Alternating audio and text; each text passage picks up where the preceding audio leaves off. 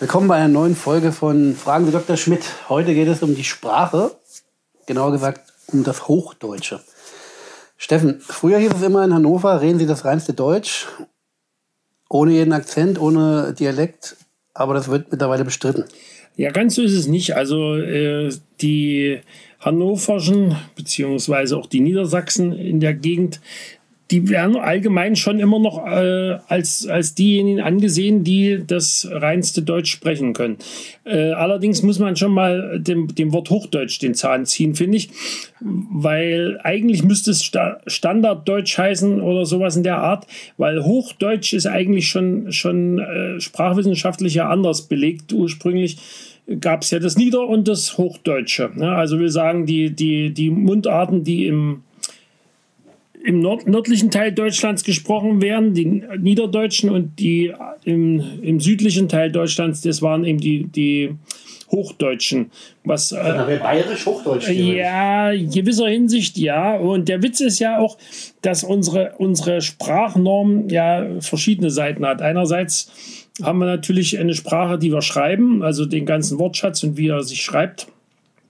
Der geht ja doch ganz wesentlich auf, auf, auf die lutherische Bibelübersetzung zurück und damit genau genommen auf eine Sprachnorm, schriftliche Sprachnorm letztlich dann erstmal, die in, in den äh, hochdeutschen Mundarten ver verwurzelt ist, also in dem konkreten Fall in, dem, in den Mundarten, die im äh, Kurfürstentum Sachsen gesprochen worden ist, zu dem Wittenberg damals gehörte.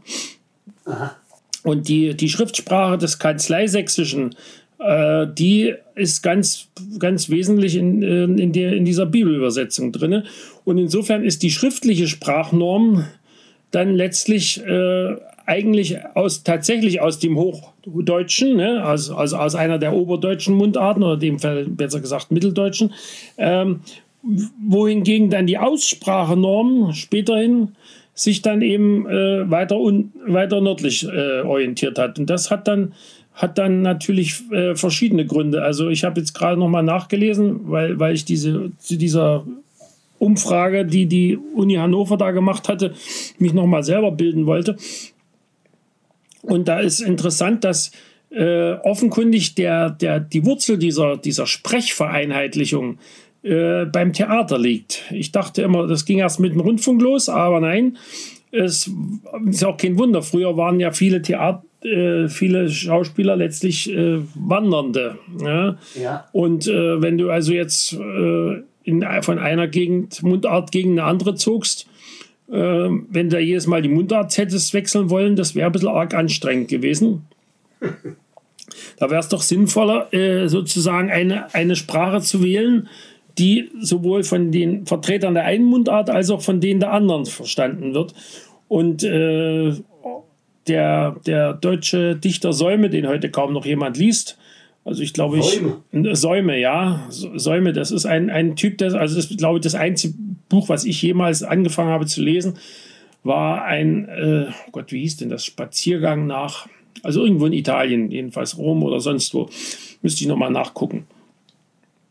Äh, der, der gehört also, glaube ich, noch zu den, zu den, zu den Zeitgenossen Goethes und so. Ne? Also weiß nicht, ob er, ob er unter Sturm und Drang zählt. Ich würde sagen, ja. Und äh, jedenfalls, der hatte dann auch politisch Ärger, weil er, weil er offenbar nicht so ganz für die Fürsten war.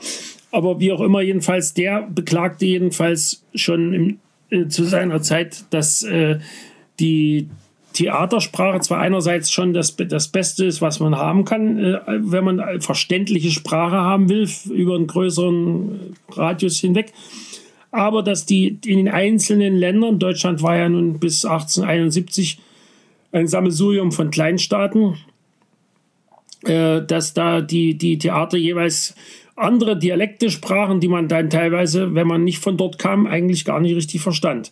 Und, äh, in, und äh, da wurde schon, da macht sich dann die Reichseinigung unter der preußischen Führung wahrscheinlich bemerkbar wo dann schon Ende des 19. Jahrhunderts gab es dann ein Regelwerk zur Theatersprache. Also lange bevor an Rundfunk zu denken war. Aber wie kann man jetzt, wie kann man jetzt mal darauf, dass es unbedingt im Raum Hannover sein, ja, das, so der, klar sein soll? Der Punkt ist doch der, äh, was, welchen Anspruch stellt man an eine Standardsprache. Dass sie möglichst, möglichst nah am Schriftbild ausgesprochen ist, Ja. Dass sie möglichst äh, gut äh, artikuliert ist, möglichst wenig verschluckte Silben sind. Und wir wissen alle, die meisten unserer Dialekte zeichnen sich dadurch aus, dass irgendwas verschluckt wird. Also das wird äh, und äh, von da und das schien offenbar in dem in dem niedersächsischen Raum doch am, am nächsten dran zu sein. Und äh, die die Uni Hannover hatte jetzt mal eine Umfrage gestartet oder starten lassen von Forsa, glaube ich, ja Forsa, wie jetzt das wahrgenommen wird außerwärts.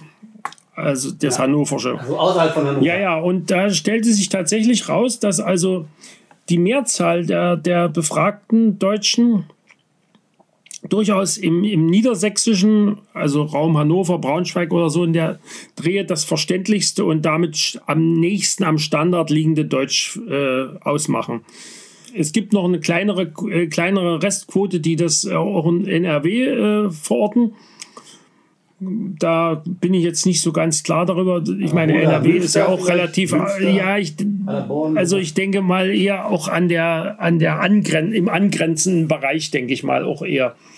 Also ich denke nicht, dass er den Niederrhein mit seinem Kölschen Platt äh, im, ins Auge gefasst haben oder das Ruhrgebiet mit seiner doch sehr eigenen Aussprache.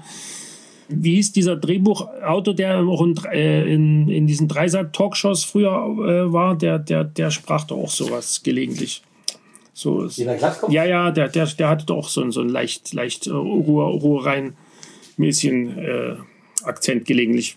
Na egal. Wolfgang, Wolfgang Menge. Genau, Menge, genau, Menge meine ich. Ja, der, der, der hatte so, der, der, der kam da so in diese Richtung. Das hätte man wahrscheinlich nicht als Hochsprache akzeptiert.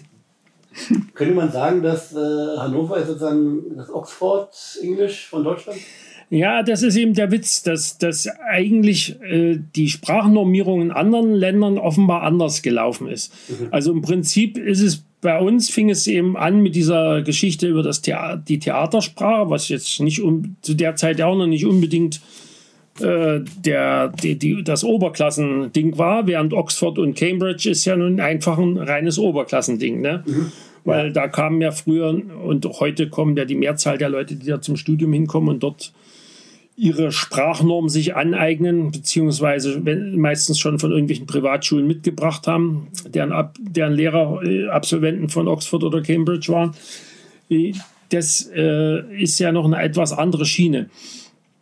Aber durchgesetzt, denke ich mal, haben sich alle diese Sprachnormen letztlich dann so richtig gut in der Breite erst mit Rundfunk und Fernsehen. Einfach dadurch, dass man dann wirklich flächendeckend hören konnte, wie da oben sprechen. Ne? Und ist dann davon auszugehen, dass äh, zum damaligen Zeitpunkt äh, die Preuß preußischen Herrscher, die preußischen Könige, natürlich der Kaiser, dass die dann so brandenburgisch, berlinisch gesprochen haben? Ach, das ist, eine, eben kein Hochdeutsch? das ist ist Spekulation, aber Das ist so eine gute Frage, wie die wirklich gesprochen haben. Also ich habe jetzt, äh, ich überlege gerade, von, von Kaiser Wilhelm müsste es Tonaufnahmen geben. hier gibt es ein bisschen, ja. Also das, äh, ich würde meinen, das ist äh, natürlich nicht das typische brandenburgisch äh, direkt gefärbte. Mal abgesehen davon, dass die Hohenzollern ja ursprünglich sowieso, wie so viele Berliner Schwaben sind gewesen. Ne? Das, das äh, Hohenzollern-Schloss ist ja da irgendwo da unten im tiefen Süden. Ne?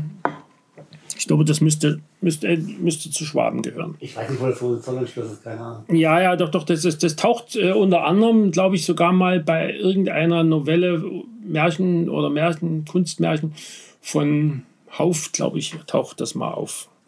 Aber wie auch immer, der, das mit den Preußen und, den, und Hannover hat natürlich auch noch einen Zusammenhang. Das Königreich Hannover äh, war ja, war ja äh, 1866 Geschichte, weil die Preußen das da sich eingesackt haben. Und damit auch die Hochsprache sozusagen. Und damit haben sie dann sozusagen die Hochsprache auch noch damit eingesackt und und äh, das war ja auch für, für den gemeinen Berliner oder Preußen gut verständlich, was die da sprachen. Und insofern bot sich wahrscheinlich an. Und stimmt es denn eigentlich, dass die Amtssprache in der DDR sächsisch gewesen ist? Nee. Also es gab natürlich einen Haufen äh, leitende Figuren, also angefangen vom berühmten Walter Ulbricht äh, die, die, die bis an ihr Lebensende ihren sächsischen Akzent nicht ablegten so wie Honecker seinen saarländischen nicht, wobei wir erst spät mitkriegten, dass es saarländisch ist, nämlich bei seinem BRD-Besuch, als wir mitkriegten, dass La Fontaine eigentlich einen ähnlichen Dialekt hat.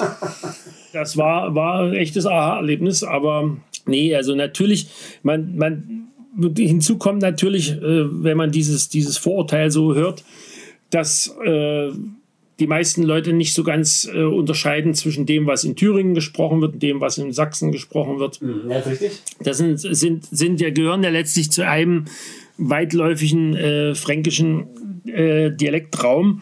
Die meisten Menschen in der DDR, weil wenn du die Bevölkerungsmengen auf die einzelnen heutigen Bundesländer dir verteilt denkst, die sind nun mal in Sachsen und Thüringen gewesen. Und äh, ergo sind auch mehr von dort äh, in die leitenden Funktionen gewesen. Das sind nicht so viele Mecklenburger, gab es nicht so viele. Trotzdem ist es doch so, dass äh, sozusagen das Dialektsprechen in der oder mit Akzent sprechen, äh, auch zum Beispiel das Berlinische, in den Ämtern sozusagen eher so ein DDR-Ding war, weil da eine höhere Durchlässigkeit zu äh, den, den Leuten gewesen ist, die man im Kaiserreich noch so als niedere Schichten bezeichnet hätte.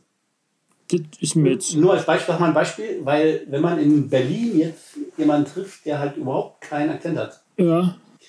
dann ist es in der Regel jemand, der, wo man auch nicht spekulieren kann, kommt der jetzt aus äh, Westdeutschland oder Ostdeutschland oder so, ja. und gar nichts hat, dann ist der auch nicht Hannover, sondern in der Regel ist der dann äh, äh, Absolvent des Westberliner Gymnasiums.